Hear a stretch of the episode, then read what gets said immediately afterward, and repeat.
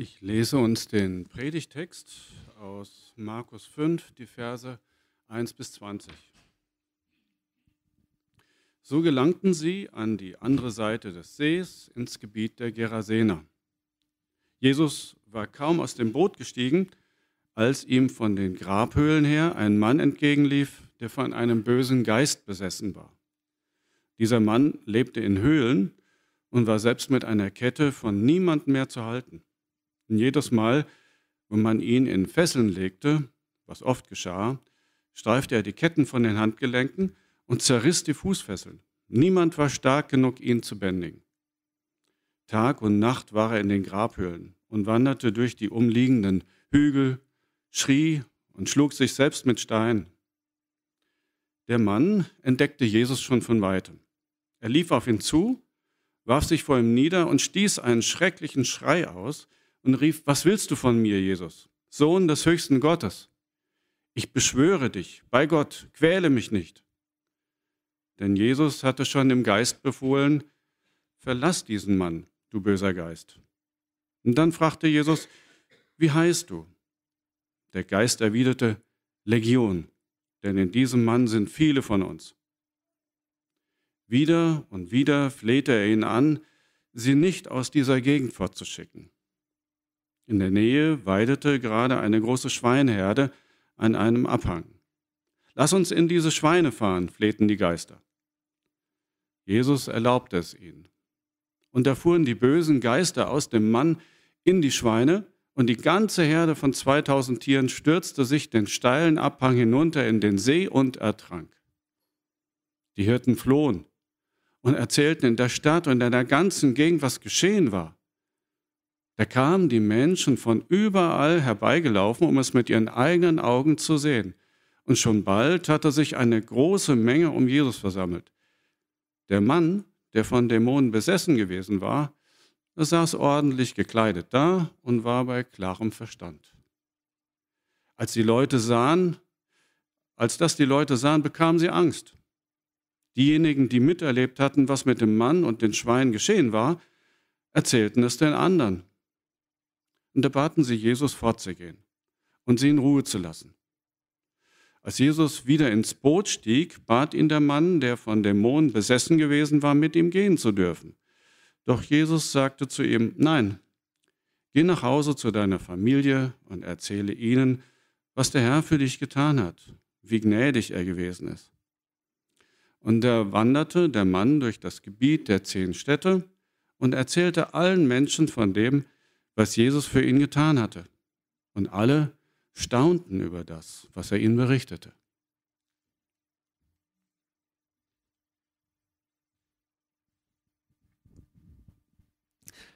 Wir sehen hier auf dem Bild den See Genezareth und ungefähr die Stelle, wo das geschehen ist. Da waren wir vor ein paar Jahren und da hat uns der Führer erzählt, hier war diese Geschichte mit der Dämonenaustreibung. Eine ganz eigenartige Geschichte, wie ich finde.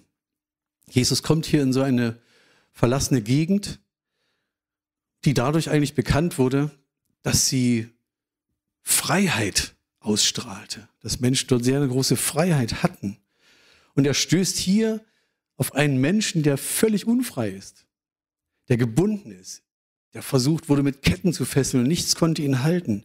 Ein völlig unfreien Menschen, ein Menschen, der von Dämonen geplagt war, von Dämonen besessen war, der von Dämonen getrieben ist, der in Grabhöhlen lebt, der nackt herumläuft, weil ihn nichts halten kann und der gegen sich und andere gewalttätig ist. Und weder er noch andere können irgendetwas machen. Außer Jesus, der ihn befreit. Diese Geschichte scheint irgendwie nicht mehr in unsere Zeit zu passen sie wirft zumindest viele Fragen auf, die hier so stehen, wo ich denke, kann man sowas überhaupt heute noch glauben? Gibt es so eine Welt mit Dämonen, mit Geistern, mit irgendetwas? Was ist das für eine Weltanschauung, in der es böse Geister gibt? Oder was sind eigentlich Dämonen? Was sind böse Geister überhaupt? Wie kann ein Mensch unter den Einfluss von Geistern kommen, wie wir es hier gesehen haben? Und was ist, wenn er unter so einen Einfluss gekommen ist, damals wie heute, wie kann er wieder frei werden? Es geht ja um Freiheit. Wir sind frei. Unsere Freiheit befreit sind wir durch Christus. Frei von Okkultismus und Aberglaube. Das ist heute mein Thema. Ich werde sicherlich umfassend alle diese Fragen beantworten können mit jeder Facette, die es da so gibt. Und doch möchte ich einige Antworten aus dem Wort Gottes hierzu geben. Eine erste Frage, in welcher Welt leben wir eigentlich? Dieser Text wird ja von vielen Theologen gar nicht so richtig ernst genommen. Wenn man verschiedene Kommentare liest, dann denkt man, ja, das kann man gar nicht mehr heute so sagen, weil uns hier eine Weltanschauung begegnet, die gar nicht mit unserem abgeklärten oder aufgeklärten Menschenbild oder Weltbild zu vereinbaren ist. Die meisten Theologen können mit Dämonen und Geistern gar nicht so viel anfangen. Und man versucht es dann menschlich, psychologisch zu erklären. Man hält nur das für existierend und existent, was man mit dem Verstand begreifen kann oder mit der Vernunft ergreifen oder erklären kann. Da ist kein Platz für die unsichtbare Realität, von der die Bibel aber unzweifelhaft spricht. In der Bibel sehen wir ganz eindeutig diese beiden Welten. Ja, es gibt eine sichtbare Welt und es gibt eine unsichtbare Welt. So beschreibt uns das das Wort Gottes. Die sichtbare Welt, ganz klar, was wir alles hier so sehen, das Klavier, sichtbare Welt, die Natur draußen, die Schöpfung, das Weltall, die Menschen, all das gehört zur sichtbaren Welt, ist keine Illusion, sondern hat Gott geschaffen und ist wirklich da. Und genauso selbstverständlich, wie die Bibel über die sichtbare Welt spricht, spricht sie auch über die unsichtbare Welt. Transzendenz und Immanenz sagt man das in der Fachsprache. Und sie macht klar, dass die unsichtbare Welt wirklich um uns herum ist und dass sie einen Einfluss hat. Dass sie Einfluss hat, enormen Einfluss auf die sichtbare Welt. Wir in aufgeklärten Europa kriegen da nicht so viel mit oder zumindest nehmen wir es nicht so wahr. In anderen Teilen der Welt, wo auch Animismus vorherrscht, in Indien, in Afrika und anderen Ländern der Welt, ist das völlig klar. Es gibt eine unsichtbare Welt und die macht uns Angst. Und wir versuchen, diese Welt zu, zu besänftigen. Wir müssen bestimmte Dinge tun, um da drüber zu herrschen. Und das brauchen wir gar nicht. Wir brauchen keine Angst haben vor dieser unsichtbaren Welt, weil Jesus selber sagt, der Apostel Paulus schreibt das im ersten, im Kolosser 1, Vers 15 und 16. Jesus Christus ist das Abbild, das Bild des unsichtbaren Gottes. Er war bereits da, noch bevor Gott irgendetwas erschuf. Und er ist der Erste aller Schöpfung. Denn durch ihn wurde alles erschaffen, was im Himmel und auf der Erde ist. Das Sichtbare und auch das Unsichtbare. Könige und Herrscher, Mächte und Gewalten. Das ganze Universum wurde durch ihn geschaffen und hat in ihm sein letztes Ziel. Christus ist der Herr über den sichtbaren und unsichtbaren Teil. Und wir lesen hier etwas von dieser Unsichtbarkeit Gottes. Da leiden wir viel drunter, dass wir sagen, ja, gibt's Gott? Wo ist er denn? Ich kann ihn gar nicht sehen, ich kann ihn nicht beweisen. Aber auch von unsichtbaren Geschöpfen im Himmel die offenbar einen Einfluss haben, die herrschen, die Macht haben, die hier sogar als Mächte bezeichnet werden. Es wird gar nicht gesagt von Paulus, ob das gute oder böse Einflüsse sind, sondern er hält es hier sehr, sehr allgemein. An anderen Stellen der Bibel wird differenzierter auch von dieser unsichtbaren Welt gesprochen. Da hören wir von dieser positiven, der guten, der göttlichen Welt, von Engeln, die Gott im Himmel dienen oder auch die uns helfen sollen, von den Geschöpfen Gottes, die Gott eingesetzt hat, um auch Aufgaben zu tun, um uns Menschen zu dienen. Wir lesen aber genauso auch von der dunklen Seite der unsichtbaren Welt. Und hier spricht auch die Bibel mit unterschiedlichen Worten davon. Das ist Dinge, die Realität sind. Auch wenn wir uns das kaum vorstellen können, aber es ist Realität. Sie spricht, das, sie spricht hier immer eine Macht an, manchmal richtig Personal. Der Satan wird gesprochen, wird genannt. Satanas, der der, der Ankläger. Auch das spüren wir, dass immer jemand da ist, der uns anklägt innerlich. Das ist der Satan, der Satanas, der Durcheinanderbringer, der, Diab der Diabolos, der der Chaos stiftet und dass die Welt halt so ist, wie sie ist, wie Gabi gerade sagte. Er wird als Drachen bezeichnet, als Schlange, als Menschenmörder, als Vater der Lüge. Wir werden heute mehr denn je mit dieser Wirklichkeit konfrontiert. Wir finden auch oft diesen Hinweis, dass diese Geistesmächte Einfluss haben wollen. Und dann werden dann Worte verwendet wie zum Beispiel Geistesmächte oder böse und unreine Geister, die Krankheiten verursachen können oder auch eben Dämonen. Und immer wieder haben Menschen versucht, in dieser Welt leben wir halt, diese Dimension des Bösen abzustreiten und auf irgendeine Weise menschlich vorstellbar zu beschreiben und zu erklären. Man versucht alle Phänomene, die es da gibt, menschlich, psychologisch auch zu erklären, als sei das Böse ja nur irgendwie im, im Menschen drin. Das hat was mit Moral, mit Ethik zu tun. Ne? Das ist im Menschen innewohnend, aber keine Kraft, die unsichtbar wirksam ist. Und wenn Menschen dann mit Erfahrungen des Bösen kommen, auch mit dämonischen Erfahrungen, weil sie vielleicht aussteigen wollen aus einer Satanskirche oder solchen Dingen, und dann kommen Phänomene zur Sprache, die auch eine dämonische Realität beschreiben, dann wird das meistens rein psychopathologisch gedeutet. Man sagt, ja, der ist geisteskrank. Oder der hat ein krankhaft verändertes Gefühls- und Seelenleben. Aber dämonisiert sein, das kann nicht sein, weil das gibt es nicht. Denn eine übernatürliche, übersinnliche, unsichtbare Macht des Bösen passt einfach nicht in unser Denken. Und ich will das gar nicht abstreiten. Es gibt es ja. Also es ist ja nicht so, dass es keine psychischen Erklärungen gibt. Es gibt ja auch diese Dinge. Aber das andere ist genauso wahr. Das eine ist nicht ausgeschlossen und das andere ist genauso Realität. So sagt es die Bibel. Die Bibel spricht sehr, sehr klar von dieser unsichtbaren Macht des Bösen, die dieser Mann hier in Gerasa so hautnah zu spüren bekommen hat und alle anderen Menschen, die mit ihm zu tun hatten, eben auch. Die Einfluss nehmen kann auf Menschen, auf Gesellschaften, auf Familien, auf Personengruppen, auf sogar, sogar auf die ganze Volks- und Weltgeschichte. Und wir werden mit dieser Wirklichkeit heute konfrontiert und wir sollten als Kinder Gottes, als Gemeinde Jesu, da nicht sprachlos sein oder nicht geistliche Analphabeten sein, sondern dass wir wissen, ach, das gibt es, aber ich brauche keine Angst haben, weil der, der in mir ist, der ist stärker als der, der in der Welt herrscht. Natürlich gibt es auch Christen, die hinter jedem Busch und hinter jeder Krankheit irgendeinen Dämon sehen. Das ist absolut nicht hilfreich und das stimmt auch gar nicht. Das ist manchmal sogar missbräuchlich und das hat hier keinen Platz. Trägt eher zur Verunsicherung bei und hat gar nicht die Deckung ähm, der, der, der ganzen Heiligen Schrift. Und trotzdem gibt es das. Und das Schizophren in unserer heutigen Zeit ist ja, dass man auf der einen Seite die Existenz des Übernatürlichen natürlich ablehnt. Was ich nicht sehe, gibt es nicht. Ähm, und auf der anderen Seite suchen immer wieder mehr Menschen diesen Kontakt. Ich brauche da noch eine Energie. Ich brauche da noch irgendeine Hilfe. Ich würde gerne wissen, was morgen ist. Ich hätte gerne noch ein bisschen einen Blick, breche ich mir nächste Woche das Bein oder nicht? Und dann zapft man Kräfte an. Man streckt sich aus nach der unsichtbaren Welt und dementsprechend bekommt man es eben auch mit der dunklen, mit der finsteren, mit der antigöttlichen Seite zu tun. Und aus der ganze Bereich Esoterik, Wahrsagerei, jegliche Form okkulter Praktiken ist so normal geworden in unserer Zeit.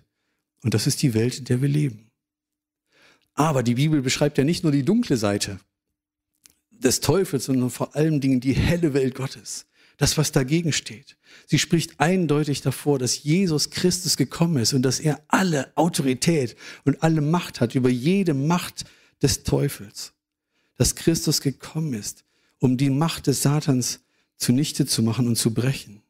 Der Sohn Gottes ist auf die Erde gekommen, um das, was der Teufel tut, zu zerstören. Was tut er denn? In Gerasa hat er den Mann gefesselt. Da sind Dinge ausgebrochen aus ihm. Er war unrein. Da sind Dinge passiert, die tut kein, kein normaler Mensch. Er ist der Durcheinanderbringer und das will der Teufel zerstören. Er will unsere Ehen durcheinander bringen und der Teufel will unsere Ehen kaputt machen. Und Jesus ist gekommen, um das zu durchbrechen. Er ist der Durcheinanderbringer, der Ankläger, der Unreine. Und Jesus ist gekommen, um das zu durchbrechen. Er, Gott, hat uns aus der Gewalt der dunklen Mächte gerettet und uns unter die Herrschaft seines geliebten Sohnes gestellt. Kolosser 1,13. Da, wo Jesus auftaucht, da muss der Satan fliehen und alles, was ihn ausmacht, mit allen seinen dämonischen Mächten und Geistern, muss verschwinden. Jesus hat absolute Autorität über alle Mächte die dunklen und die hellen. Sie zittern sogar vor ihnen. Wir lesen es in dem Text. Sie bitten ihn, schick uns nicht weg. Sie flehen vor ihnen. Und er bedroht sie, er gebietet ihnen und sie müssen weichen. Und das ist bis heute so, dass vor Christus, vor Jesus alles weichen muss. Als Jesus am Kreuz von Golgatha damals getötet wurde und gestorben ist, da dachte der Satan, yes, ich hab's. Jetzt habe ich gewonnen. Aber am Ostertag musste die gesamte unsichtbare Welt anerkennen, dass der, die Macht Satans gebrochen ist. und alle Macht Jesus gehört. Und Jesus sagt in aller Klarheit, mir ist gegeben alle Macht im Himmel und auf der Erde. Die Bibel lässt da nicht den geringsten Zweifel daran, dass der Teufel mit allen seinen Dämonen noch wütet und dass er noch kämpft, aber dass seine Macht gebrochen ist. Der Teufel gebärdet sich noch als starker in dieser Welt, aber in uns lebt einer, der ist stärker. Und das ist der lebendige Sohn Gottes, der alle Macht im Himmel und auf Erden hat. Amen. Das ist er. So heißt es denn, der, der in euch lebt, der ist stärker als der Teufel, von dem die Welt beherrscht wird. Er hat Macht, aber er ist nicht mächtig. Und er befindet sich auf dem Rückzug und er versucht zu zerstören, was er kann, um uns aus dieser Macht von Jesus, aus diesem Reich seines Sohnes, aus der Freiheit wieder zu fesseln, zu knechten. Mit dieser Weltsicht lebe ich. Und diese Weltsicht prägt mein Leben und mein Denken. Und diese Weltsicht kann mich froh und dankbar machen. Da kann ich gelassen sein. Ich muss nicht voller Angst leben, sondern ich weiß, der, der in mir ist, ist stärker als alle Angriffe des Feindes. Und manche lassen sich von der angeblichen Macht des Teufels so stark beeindrucken, dass man sich immer mehr zurückzieht. Anstatt im Namen von Jesus und der Autorität von Jesus dem entgegenzutreten, zieht man sich lieber in die eigenen vier Wände zurück und sagt, wenn ich mich nicht aus dem Fenster lehne, werde ich auch nicht angegriffen, also bleibe ich lieber hier drin. Und das ist nicht unser Auftrag. Sondern der, der in ist, ist, stärker als der in der Welt ist. Okay? Das war Punkt Nummer eins. Die zweite Frage ist, wie kommt denn ein Mensch unter den Einfluss von dämonischen Mächten oder antigöttlichen Mächten? Dieser Text in Markus 5 spricht ja davon, dass ein Mensch unter diesen Einfluss gekommen ist und er war besessen, er war richtig, ja wahrscheinlich in Höchstform, wie man sich das kaum vorstellen kann. Ich habe so einen Menschen noch nie erlebt. Allerdings sagt der Text im Markus-Evangelium, auch die Paralleltexte, nicht, wie es dazu gekommen ist. Was hat es denn verursacht? Wir finden zu dieser Frage eigentlich in der Bibel wenig Andeutungen. Von daher müssen wir da auch sehr, sehr zurückhaltend sein und sagen, da kann ich nicht eine klare Aussage treffen. Genau so passiert es. Weil so sagt es die Heilige Schrift. Wir müssen zurückhaltend sein. Die Bibel sagt aber deutlich, dass jeder Mensch, der geboren wird, in diese Welt geboren wird, in eine Welt hineingeboren wird, die nach einer bestimmten Gesetzmäßigkeit abläuft. Nämlich, es ist das Gesetz der Sünde und des Todes, so sagt es der Römerbrief. Damit ist gemeint, gemeint, dass ein Mensch, der nicht ganz eindeutig und klar Jesus Christus nachfolgt, immer ein gewisses Maß an Unfreiheit hat. Er kommt nicht durch zu Gott. Da blockiert etwas. Ich kann nicht glauben. Es ist, als wenn dieses Gesetz des Todes und der Sünde ihn gefangen hält. Und Jesus selber macht sehr deutlich, er sagt, ich versichere euch, jeder der Sünde ist ein Sklave der Sünde und macht damit Tor und Tür auf, auch für den, der Sünde verursacht. Zur Sünde kommt es, wenn ein Mensch sich gegen Gott auflehnt, wenn er Gott bewusst ablehnt, wenn er rebelliert gegen das, was Gott gesagt hat.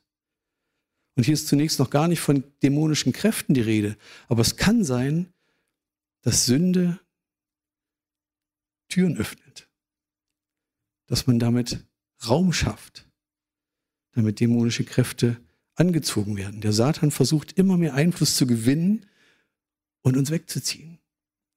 Der Theologe Van Damme hat das mal so ausgedrückt, die Dämonen ernähren sich von der Sünde.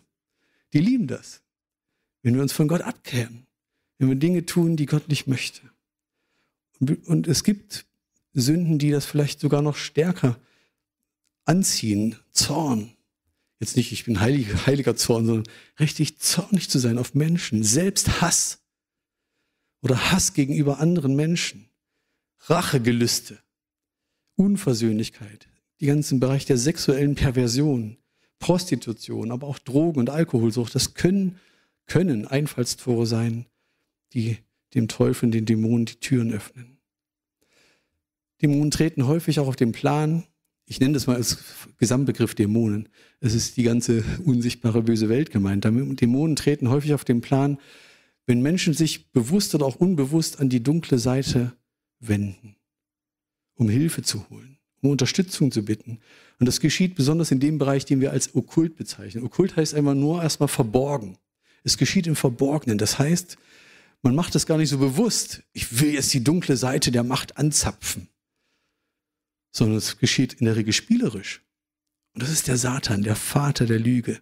Der will uns vormachen, ist doch gut, es hilft doch, mach's doch. dann versucht man es mal ganz spielerisch. Ach komm, wir pendeln mal was aus.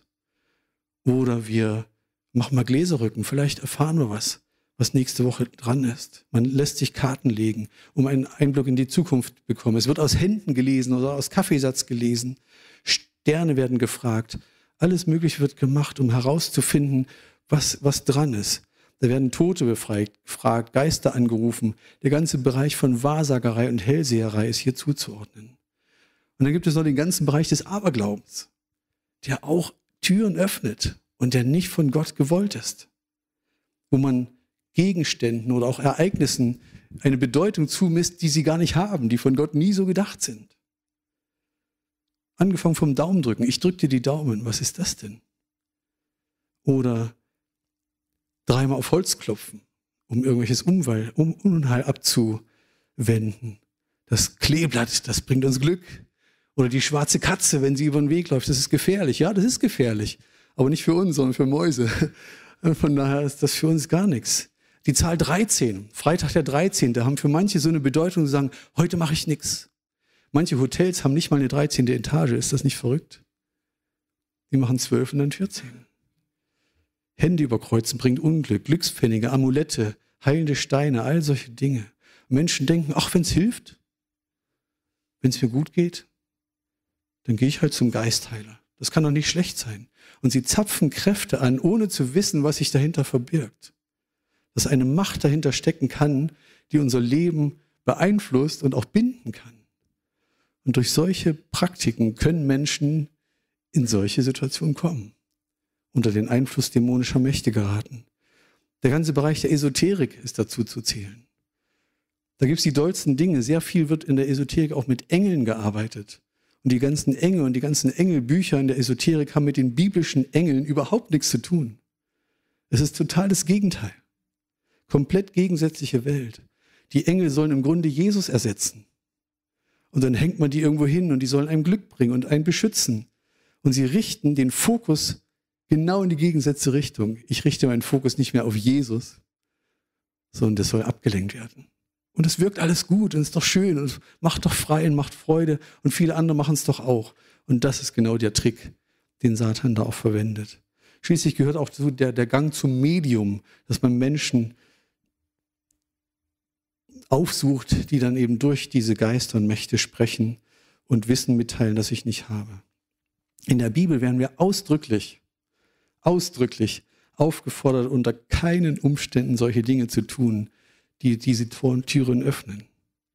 In 5. Mose 18, Vers 10 bis 13 steht, dass Gott diese Dinge ein Gräuel sind, dass sie ihm zuwider sind. Niemand von euch, sagt Gott, darf wahrsagen. Niemand von euch darf zaubern. Niemand von euch darf Geister beschwören. Niemand von euch darf Magie betreiben. Keiner darf mit Beschwörungen Unheil abwenden oder Totengeister befragen, die Zukunft vorhersagen oder mit Verstorbenen Verbindung suchen. Wer so etwas tut, ist dem Herrn, eurem Gott, ein Gräuel. Er ist ihm zuwider. Hier gibt es keine Grauzone. Hier gibt es nur entweder oder. Entweder ich vertraue Jesus oder ich vertraue diesen Geistern. Und das ist eine ganz gefährliche Sache. Weil Gott sagt, das ist ihm ein Gräuel, das ist ihm zuwider. Warum eigentlich? Weil alles, was der Mensch tut, um seine Zukunft zu erforschen, um seine Zukunft zu erfahren, zeigt ja, dass ich nicht dem vertraue, der alle Macht hat im Himmel und auf Erden. Dass ich mein Vertrauen nicht auf Jesus setze, sondern dass ich meine alles andere aus anderen Quellen suchen möchte. Deswegen gibt es da nicht fünf Wege oder zwei Wege, sondern entweder ich vertraue Jesus und seiner Macht oder ich vertraue ihm nicht. Da gibt es kein Grau, würde ich sagen.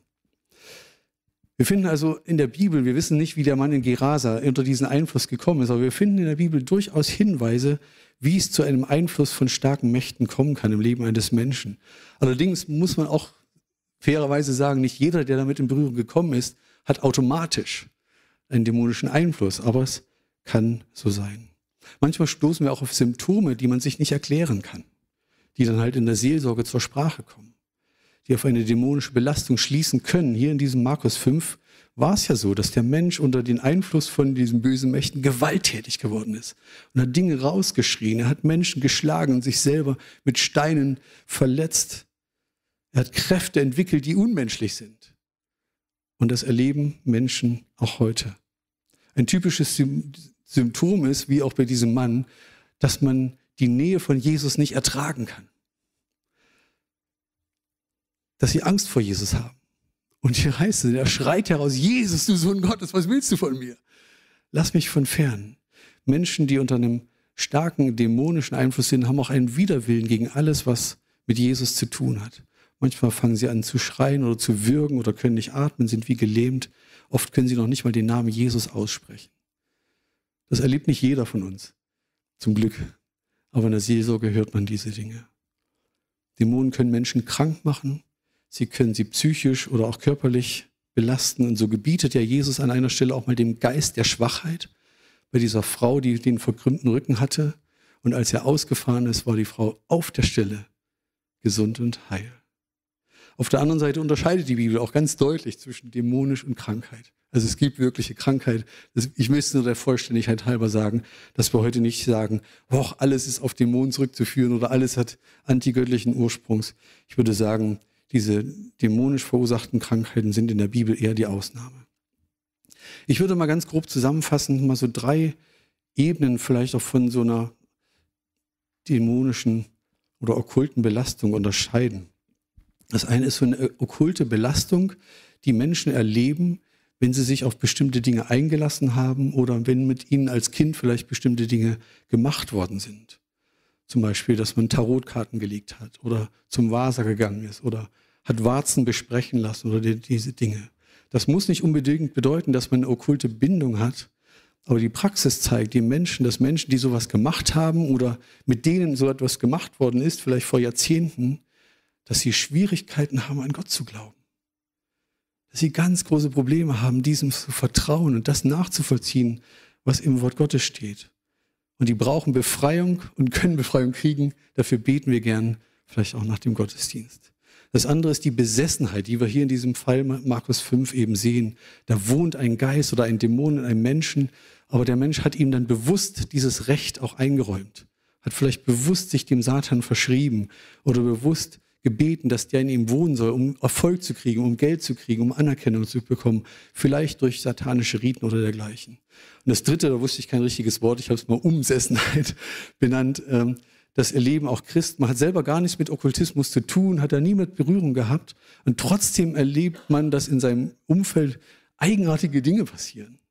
Und das kann damit zu tun haben, dass vielleicht Vorfahren etwas getan haben, sich Satan verschrieben haben oder okkulte Praktiken betrieben haben oder der Opa im Krieg gemordet, vergewaltigt hat, was auch immer, und nicht darüber Buße getan hat, dann kann sowas Auswirkungen haben auf unser Umfeld. Und das muss und das kann im Namen Jesu gebrochen werden und dann ist sofort Freiheit da. Soweit würde ich das mal hier benennen. Dritte Frage. Können auch Christen unter den Einfluss von Dämonen geraten? Ich glaube, ein Mensch, der von neuem geboren ist, wo Christus in ihm lebt, der Buße getan hat, der, sein, der seine Sünde bekannt hat, der sein komplettes Leben unter die Herrschaft von Jesus übergeben hat, der trägt in sich eine ganz neue Identität. Ich bin ein Kind Gottes. Jesus Christus lebt in mir. Nicht mehr lebe ich, sondern der Christus lebt in mir. Und wenn der Christus in mir lebt, wohnt sein Heiliger Geist in mir. Und der Heilige Geist wird sich niemals einen Menschen mit einem Dämon oder mit einem unreinen Geist teilen. Ich wüsste auch kein Beispiel in der Bibel, vielleicht weiß Uli eins, wo ein Mensch, ein Christ, ein Nachfolger von Jesus als dämonisiert beschrieben wird. Man könnte darauf schließen, vielleicht bei Hananias, da heißt es, der hat dem Satan sein Herz geöffnet. Apostelgeschichte 5.3, Hananias, warum hast du dein Herz dem Satan geöffnet? Aber da wird nichts, der Text lässt es offen, was das bedeutet und welche Kräfte hier dran sind. Aber eins ist klar, dass dämonische, dass auch Christen von negativen Mächten umgeben sind und dass wir angegriffen werden, dass wir angreifbar sind.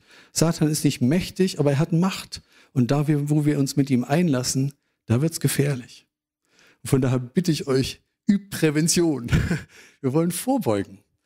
Und das geschieht dadurch, ich kann wirklich nur warnen und bitte euch sehr darum, wenn euch irgendetwas in dieser Richtung in die Finger kommt oder wenn ihr herausgefordert werdet oder eure Kinder, ach, spielt doch mal mit, komm doch mal hier, wir machen mal dies oder das.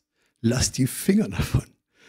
Das heißt sogar, flieht von dem Satan und er flieht vor euch. Oder im 1. Petrus 5, Vers 8, seid wachsam, seid nüchtern, denn der Teufel, der Feind, er schleicht umher wie ein hungriger Löwe und er versucht, er wartet nur darauf, dass er jemanden verschlingen kann. Seht ihr den Löwen hier überhaupt? Das ist so hell. Ich fand den so schön. Aber auch sehr gefährlich. Leistet ihm Widerstand und haltet unbeirrt am Glauben fest. Widersteht dem Teufel, er flieht von euch. Gebt dem Teufel keinen Raum in eurem Leben. Und das sind Dinge, die wir beeinflussen können. Wir sagen, ich gebe Jesus Christus Raum in meinem Leben. Ich lasse dem Heiligen Geist Raum in meinem Leben, dass er an mir wirken kann. Und wenn ich etwas entdecke oder erlebe, dann räume ich es aus. Wenn mir Dinge klar werden, wo ich sage, oh, hier habe ich gesündigt, hier habe ich mich an etwas gebunden oder hier bin ich auf, in Gefahr von Gott abzuweichen, kehr um. Bewegung und Richtung, immer wieder auf Jesus zu und wir können frei sein. Und der Satan wird nicht siegen. Eine ganz wichtige Frage zum Schluss darf nicht fehlen. Wie wird denn ein Mensch wieder frei?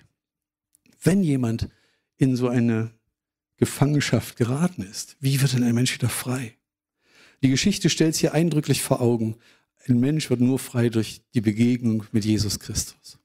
Und Jesus bringt es sogar so auf den Punkt und sagt, nur wenn der Sohn euch frei macht, dann seid ihr wirklich frei. Da, wo Jesus auftritt, wo er gegenwärtig ist, da müssen dämonische Mächte weichen und da ist deutlich, dass er der Stärkere ist.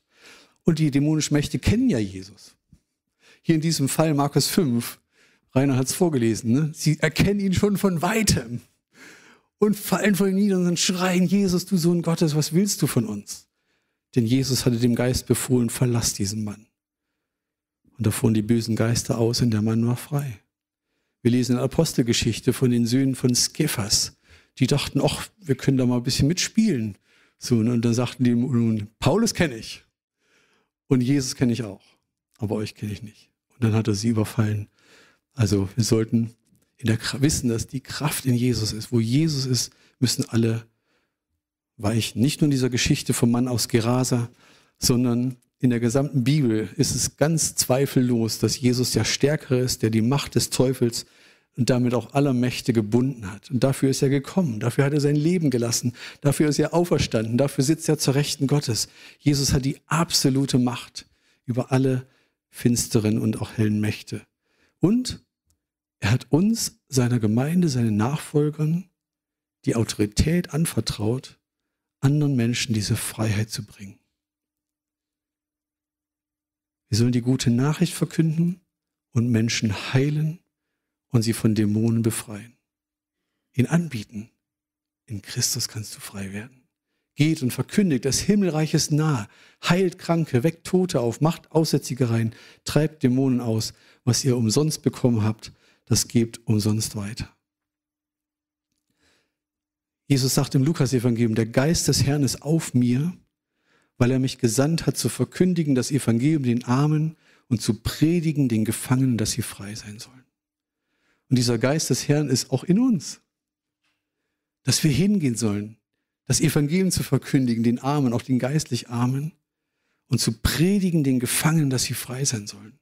Und wenn ihr Menschen kennt, die irgendwo gebunden sind, die belastet sind, wo ihr merkt, da sind ungute Dinge gelaufen in ihrem Leben, Geht hin und verkündigt, sie können frei sein. Denn der, der in uns lebt, ist stärker als der, der ihn liebt. Und Galater 5 sagt, zur Freiheit hat uns Christus befreit. Und nicht, dass wir weiter in dieser Knechtschaft leben müssen, sondern wir sind zur Freiheit befreit. Und wir leben heute in einer Zeit, in der sich die Menschen wie immer zu allen Zeiten, vielleicht immer noch mehr, in Sünde verstricken, die sich geöffnet haben für eine übersinnliche Welt. Aber wir leben genauso auch in einer Zeit, wo die Gemeinde Jesu wieder sich das bewusst macht und sagt, ja, wir haben die Autorität von Jesus übertragen bekommen. Geht hin, verkündet, dass sie frei sein können. Ein gutes Jahr, ein Gnadenjahr des Herrn zu verkündigen. Das tun wir in aller Nüchternheit, mit aller Wachsamkeit, ohne Missbrauch, sondern sollen hier sehr, sehr klug und weise vorgehen. Total wichtig ist, dass wir uns zu allerallererst an Jesus binden. Dass wir verbunden sind mit dem, der alle Macht hat im Himmel und auf Erden Wir konzentrieren uns nicht auf das Böse, nicht auf das Dämonische, nicht auf die Angriffe, sondern wir konzentrieren uns auf Jesus Christus, den gekreuzigten, den auferstandenen Herrn, der alle Macht hat im Himmel und auf Erden. Wir treten den Angriffen des Satans nicht unserer eigenen Weisheit und unserer eigenen Kraft entgegen, sondern ausschließlich mit der Autorität von Jesus, mit dem Wort Gottes, dem alle Dämonen gehorchen müssen. Wir brauchen also ein gutes biblisches Fundament. Und wir sollten solche Dinge auch nie alleine tun, sondern immer mit jemand, der auch mit Christus lebt. Jesus hat ja seine Jünger nie alleine ausgesandt. Und dann erleben, wie wir Menschen frei werden. Und wie schön ist das, wenn man in der Seelsorge ist, mit jemandem betet und jemand sagt, wow, was für eine Last ist mir abgefallen. Ich darf frei sein. Und alle Schuld ist mir vergeben. Alle Bindung ist gebrochen. Gott möchte nicht, dass wir als seine Nachfolger ohnmächtig mit anschauen, dass andere Menschen gebunden sind, dass sie sich vielleicht in diese modernen Grabhöhlen unserer Zeit verstecken und unreine Dinge tun, sich und anderen schaden und sich da rein verwickeln, sondern er möchte, dass sie befreit werden. Und wir werden erfahren, dass Christus sie frei macht. Manchmal im Taufseminar gebe ich so ein kleines Heftchen aus, das nennt sich Sündenbekenntnis befreit, äh, Sündenerkenntnis befreit. Und da sind alle möglichen Schuld, Sünden, Dinge aufgelistet, wo man einfach mal mit dem Heiligen Geist fragen kann, Herr Jesus, was ist in meinem Leben gewesen? Gibt es etwas, was du aufdecken möchtest? Gibt es etwas, wo du deinen Finger drauf legst? Oder wo sind vielleicht Dinge, die mir gar nicht bewusst sind, aber die mir vielleicht durch das Licht deines Geistes wieder bewusst werden? Und das kann man zusammen mit seinem Seelsorger aufschlüsseln, niederlegen, vors Kreuz bringen, Flüche brechen und einfach sagen, Herr Jesus, durch dich darf ich frei sein. Und das geschieht tatsächlich. Und in unserer Geschichte legt Jesus hier großen Wert darauf, dass dieser Mann weitersagt. Dass er das nicht für sich behält. Er würde am liebsten mit aufs Boot steigen und bei Jesus mit übers See schippern. Aber Jesus sagt, nein, du hast Großes erlebt in deinem Leben. Jetzt geh raus und verkünde. Und das ist auch unser Auftrag. Das, was wir mit Jesus erlebt haben, wo wir Befreiung erlebt haben, das muss in die Welt. Das sollen andere Menschen auch erfahren, weil Jesus möchte nicht, dass ein einziger zugrunde geht und auch in Gefangenschaft bleibt. Wir sind zur Freiheit berufen, nicht zur Knechtschaft. Wir sind, es gibt keinen sichereren Ort, als in der Nähe von Jesus zu sein und auch in Gemeinschaft mit anderen Gläubigen. Es gibt keinen anderen Namen, durch den wir gerettet werden sollen, als nur der Name Jesus. Und wenn du noch nicht sein Kind bist, dann ist es aller, allerhöchste Eisenbahn, das festzumachen und umzukehren, Buße zu tun, um Sinn und Vergebung zu bitten und dieses neue Leben, diese Freiheit in Christus anzunehmen.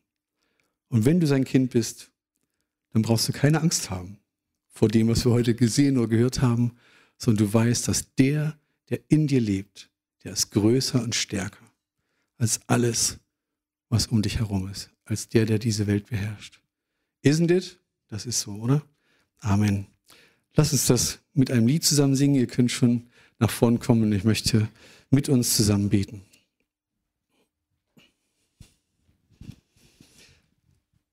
Herr Jesus, ich danke dir, dass du die Quelle der Wahrheit bist, dass du die Quelle der Kraft bist. Und ja, mir fiel es jetzt gar nicht so leicht, darüber zu sprechen, weil das alles von unsichtbaren Dingen ist und von Mächten und Gewalten. Und ich glaube und vertraue deinem Wort, dass das, was da drin steht, wahr ist und dass wir darin auch ja, den Weg zur Freiheit finden.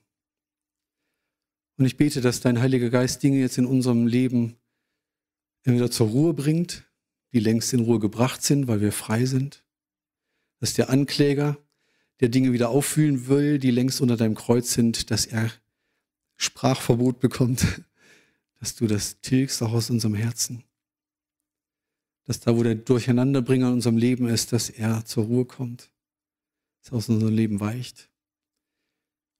Aber ich bete, dass gleichzeitig dein Geist in uns aufwühlt, da wo wir Dinge vielleicht versteckt, verborgen, okkult gehalten haben, die noch gar nicht ans Licht gekommen sind, wo wir uns in Dingen verstrickt haben oder in der Vergangenheit getan haben, die, nicht, die dir nicht gefallen.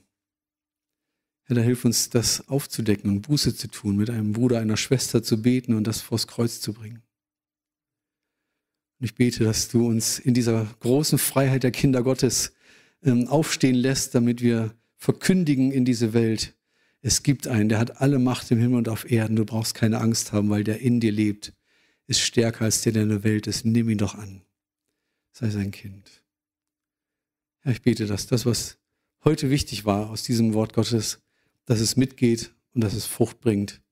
30-fach, 60-fach und 100-fach, wie du es verheißen hast. Amen.